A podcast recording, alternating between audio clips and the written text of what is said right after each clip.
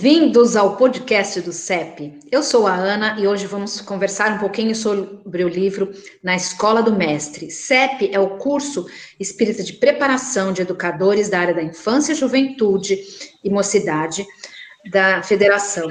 Esse curso capacita por meio de aulas práticas e teóricas os interessados em levar os ensinamentos de Jesus a jovens e crianças. Olá, Aninha, olá, pessoas. Eu sou a Áurea.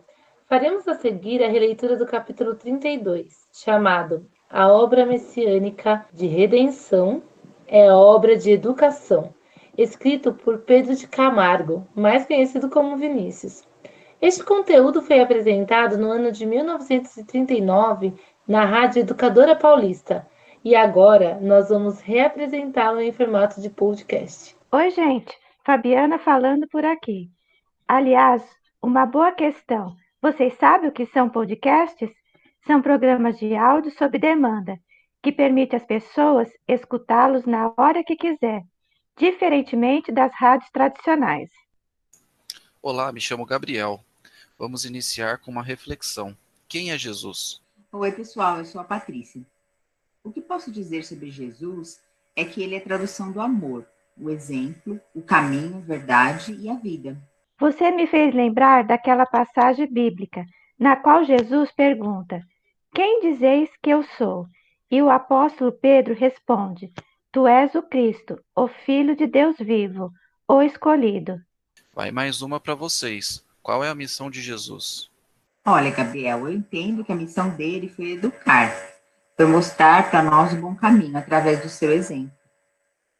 E justamente por ter a missão de educar os homens, Jesus só aceitava ser chamado de mestre e não por outro nome. Por falar em educação, Pestalozzi definiu que a educação é o desenvolvimento harmônico de todas as faculdades. Todas as faculdades devem estar em harmonia para o desenvolvimento integral. É isso mesmo. Podemos ver isso em exemplos simples do dia a dia, como a professora que ensina educação formal aos alunos, ampliando as possibilidades do homem conviver em sociedade Cada pessoa deve ser desenvolvida em seus aspectos mais amplos, que vão além da profissão. Sim, pior é que algumas pessoas menosprezam as virtudes, deixando de reconhecer o valor da educação moral. Acham que ser bom, justo e verdadeiro não requer aprendizagem. Verdade. Ela supõe erroneamente que isso é uma característica natural e não que seja algo que possa ser aprendido. A ideia de geração espontânea é passageira. Nada sai do nada, e do nada nada se tira. Tudo que germina, germina de uma semente. Tudo que evolve, evolve de um germe, ou então de um embrião.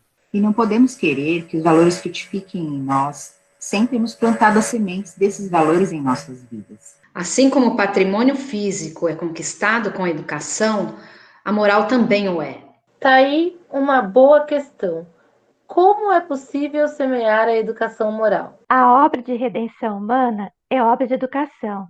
Jesus é o divino educador. Tudo irá depender do estudo e da experiência. E como o antigo sábio já nos disse, devemos conhecer a nós mesmos. O exemplo que Jesus nos deixou são as sementes que temos em nosso coração, sementes do bem, da verdade, do amor e da justiça. Influindo e atuando na alma humana através dos espíritos de luz com muito amor. Eis aí, caríssimos ouvintes, a disciplina que ainda não aprendemos. Sem esse conhecimento, não solucionaremos nem o presente nem o futuro. Basta observar o quanto já evoluímos desde a sua chegada pois na época de Jesus as pessoas eram apedrejadas em praças públicas. E sobre o ponto de vista tecnológico, então, a escrita e a internet conectaram o mundo de ponta a ponta. Se nós lembrarmos da época de Paulo, que edificou as igrejas em cima do lombo de um camelo, indo de cidade em cidade, escrevendo cartas e cartas. Naquela época, não tinha WhatsApp, não tinha e-mail e não tinha videoconferência pelo Google Meet para facilitar. Jesus veio nos ensinar a perdoar as injúrias, as dificuldades com resignação, desprezar as ambições, a amar e a vivenciar virtudes. Hoje, a educação que precisamos aprender é a dos sentimentos. E todos podem desenvolver moralmente, através da reforma íntima, que é justamente isso: Devemos nos conectar com o nosso interior, que precisa de ajuste. Com a fé, removeremos os obstáculos, as pedras no caminho da nossa evolução. Agora eu vou falar diretamente com os pais. Pais, pensem no compromisso que assumiram em educar um espírito. Olha a responsabilidade, hein? Todos nós que desejamos ser educadores devemos desempenhar nossas tarefas com muita responsabilidade e compromisso. A verdadeira beleza não é conquistada por meio de artifícios, é reflexos de pensamentos puros, de cultivo dos bons costumes e da misericórdia com todos os seres. Nos inspiremos em Leon Denis, que dizia que a educação da alma é o objeto de estudo da vida. Tal é o segredo da felicidade presente e futura, e tal é o nosso dever. É isso. O que o capítulo nos mostrou é que a educação da alma é o meio mais eficaz de nos tornarmos pessoas melhores. Educando nossa alma, serviremos de farol a todos à nossa volta. Que lição linda, gente!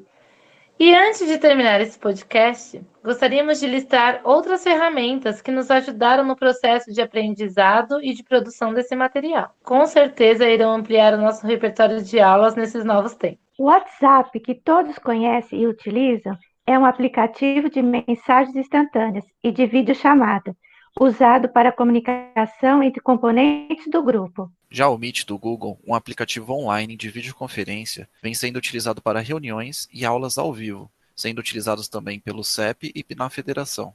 E o YouTube, outra plataforma online de compartilhamento de vídeos que já faz sucesso há anos. Foi utilizada para a gravação em vídeo deste trabalho. Temos também o Google Documentos, que permite edição coletiva e simultânea, sem a necessidade de fazer download de vários arquivos a cada edição.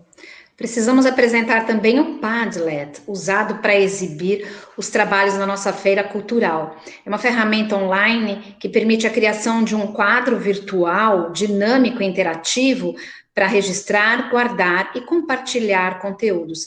E você, conhece algum outro recurso que pode ser utilizado também na educação? Conte para gente. É isso, pessoal! Esse foi o nosso podcast. Esperamos que tenham gostado. Até o próximo episódio!